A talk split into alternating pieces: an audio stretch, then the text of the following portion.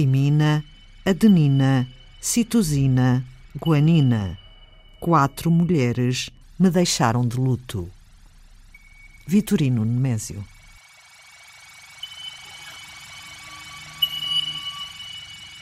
Continuamos hoje a esquadrinhar o livro Genética para Todos, de Mendel, à Revolução Genómica do século XXI. A prática, a ética, as leis e a sociedade. Um livro de Heloísa Santos e André Pereira, recentemente publicado pela Gradiva. A prática de uma médica geneticista pediatra baseia-se principalmente no aconselhamento genético. O aconselhamento genético é uma informação que nós eh, damos eh, aos pais, às famílias com patologia genética, damos uma informação sobre várias áreas, eh, o que é que é a doença, como vai evoluir de acordo com o conhecimento da literatura na altura, o que é que se pode fazer para diminuir os aspectos negativos. No fundo, o que nós fazemos é fazer com que estas pessoas, estas famílias, se adequem o melhor possível à doença consigam viver o melhor possível com a patologia. Isso é que é o fundamento do aconselhamento genético. Este tipo de, de apoio não é um apoio tutelado.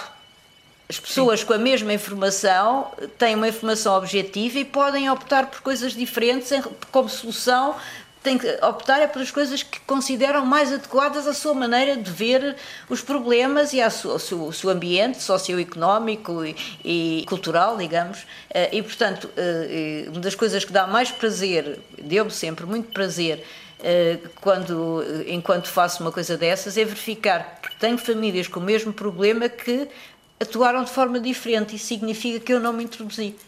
E, portanto, é, é uma prova de que, de facto, eh, eh, eu faço as coisas eh, de uma forma correta. Depois temos um aconselhamento genético em pessoas saudáveis que têm familiares doentes. E muitas vezes, por exemplo, vêm ter connosco para saber se uma determinada patologia que é tardia e que a família tem, tem risco ou não de vir a padecer desse tipo de patologia. E evidentemente que quando nós identificamos uma alteração, uma mutação, muitas vezes são doenças dominantes tardias, que são, são aquelas mais frequentes em que as pessoas, a eh, mãe ou o pai tiveram essa patologia, um irmão já tem e eles são mais novos e querem saber se têm um risco ou não aumentado ou se, ou se não herdaram aquela alteração que originou a doença do, do, dos familiares.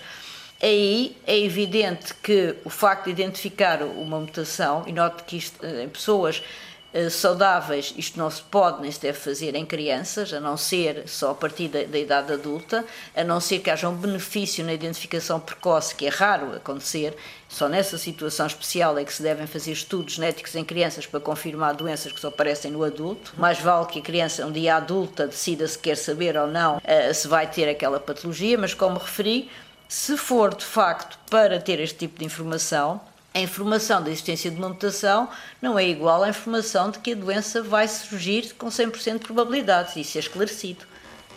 E há outra coisa que as pessoas muitas vezes esquecem, uma coisa que nós temos sempre o cuidado de afirmar quando fazemos este tipo de apoios. É que muitas vezes as pessoas não vale a pena viverem obcecadas em relação a uma situação de patologia que ainda não surgiu. Porque muitas vezes o seu principal problema não vai ser esse, pode vir até a ser outro.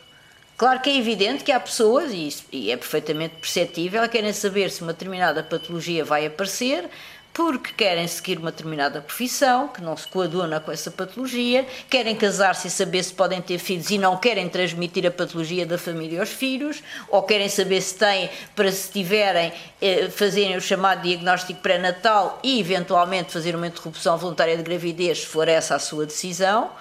Portanto, há todo este, todo este jogo no meio da, situação e que temos que avaliar caso a caso. Hoje em dia conseguimos uma, mais uma vantagem destes exames genómicos, em vez de fazermos os estudos Uh, uh, aos poucos fazíamos um estudo de um gene, depois passado um tempo fazíamos de outro, uh, porque são caros, não é? São, são para ver, menos, menos provável, para ver se encontrávamos alterações. Hoje em dia há cada vez mais maneiras de estudar porções do genoma ou vários genes né, incluídos num painel para dar uma informação muito mais rápida acerca de um diagnóstico que também é muito importante. Das coisas piores que existem neste, neste tipo de, de, de relação entre entre, entre nós e as pessoas que precisam do, do, do apoio dos geneticistas é de facto uh, o tempo. Uh, porque as pessoas, quando têm um problema destes, querem saber o mais rapidamente possível que tipo de situação é, quais vão ser as consequências. Nós, quando fazemos um diagnóstico, temos informações sobre coisas que estão escondidas. Podemos saber que aquela criança que tem aquela patologia, muito provavelmente vai também ter problemas auditivos, portanto, mandamos muito rapidamente para um colega de otorrino para, eh, de facto, apoiar eh, o mais rapidamente possível a colocação, portanto, de apoios para, para que consigam, eh, de facto, ultrapassar esse problema. As descobertas da genética têm sido enormes e tem mudado muita coisa para melhor. O problema, adverte Luísa Santos, é a utilização pouco ética de informações genéticas que não são, ainda hoje, muito seguras. O que está a acontecer agora é que a maneira como estão a ser recolhidos material para se fazer estes estudos biológicos, chamados os biodados, que é como se chama este material, tem estado a ser feito com interesses oportunísticos que é, de facto, inclusivamente, de se saberem dar informações a determinadas firmas farmacêuticas que compram esta informação sobre as variações uh, a um preço extremamente sim, sim. Uh, elevado e o que é que lucram os doentes e o que é que lucram as pessoas que fornecem esse material. Para já, não sabem se as informações seguintes são corretas ou não são corretas, porque as informações habitualmente não têm a ver com, eh, digamos, nós quando fazemos um exame qualquer em medicina, temos uma informação próxima e podemos, quando a informação está errada, até exigir uma, já uma retificação, mas depois exigir responsabilidades às pessoas. Neste momento, estes Big Data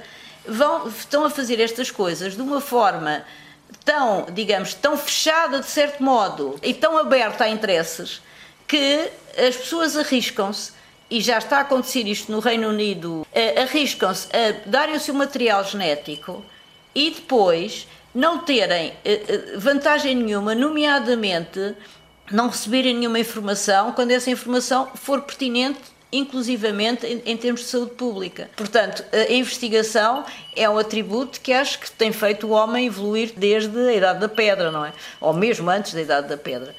Mas, mas o, que, o que acontece é que temos é que ter regras, ao mesmo tempo que vai avançando a investigação, temos que ter colocadas, eh, digamos, de, suficientes regras, regulamentos ou mesmo leis que impeçam que as pessoas de uma forma desinserida, com objetivos de, que, que sobre alguns éticos. Uh, sim, mas não é apenas às vezes criminosos mesmo, sim, não sim, é sim. apenas uma questão de ética, é poder pensar em objetivos criminosos, que hoje em dia uh, é, é, de facto uma das ideias que ocorrem a qualquer pessoa, é que isto, é, estes métodos hoje em dia são tão potentes, nomeadamente mais uma vez voltamos à edição do genoma, que podem, podem levar a situações absolutamente assustadoras para poder melhorar as nossas características físicas ou, pior do que isso, a dos nossos filhos. É, há o perigo, diz aqui no livro também, há o perigo do design genético. Exato, isso é um aspecto que tem que ser tem que ser suficientemente regulamentado porque é evidente que há uma há sempre uma tentativa das pessoas eh, venderem esse produto não é eh, hoje em dia não é nada penso que nós que estamos numa fase em que a, a cirurgia plástica e todas esse tipo de, de intervenções cada vez mais se realizam, eu não sou contra, de facto, a melhoria dos, aspectos físicos dentro de certos limites, pelo contrário, acho que, que acho que as pessoas têm direito, a, a, a, de certo modo, a melhorarem coisas menos, menos, mais negativas que possuem do ponto de vista físico. Mas já, já não, não, não acho a mesma, a mesmo interesse e acho absolutamente condenável quando isso é feito em crianças. E, e, quando não há uma razão, não há uma patologia por trás. Melhorar uma, uma menina para a menina depois ser modelo, é evidente que isso para mim é a zona vermelha pela qual as pessoas já não devem passar. E aqui estamos numa situação idêntica, quer dizer, se quiser, eh, se as pessoas eh, resolverem, querem os filhos com o nariz, eh, sei lá, perfeito, ou, ou que querem, ou querem mãos mais compridas, menos compridas, ou mais altos ou menos altos, por manipulação do genoma, é evidente que eu penso que isso é absolutamente inaceitável. Heloísa Santos, coautora com André Pereira do livro recentemente publicado pela Gradiva, Genética para Todos, de Mendel à Revolução Genómica do século XXI. A prática, a ética, as leis e a sociedade. Expor os abusos e verter em leis valores essenciais da vida humana são os tópicos da conversa com André Pereira na próxima edição de Antena 2 Ciência.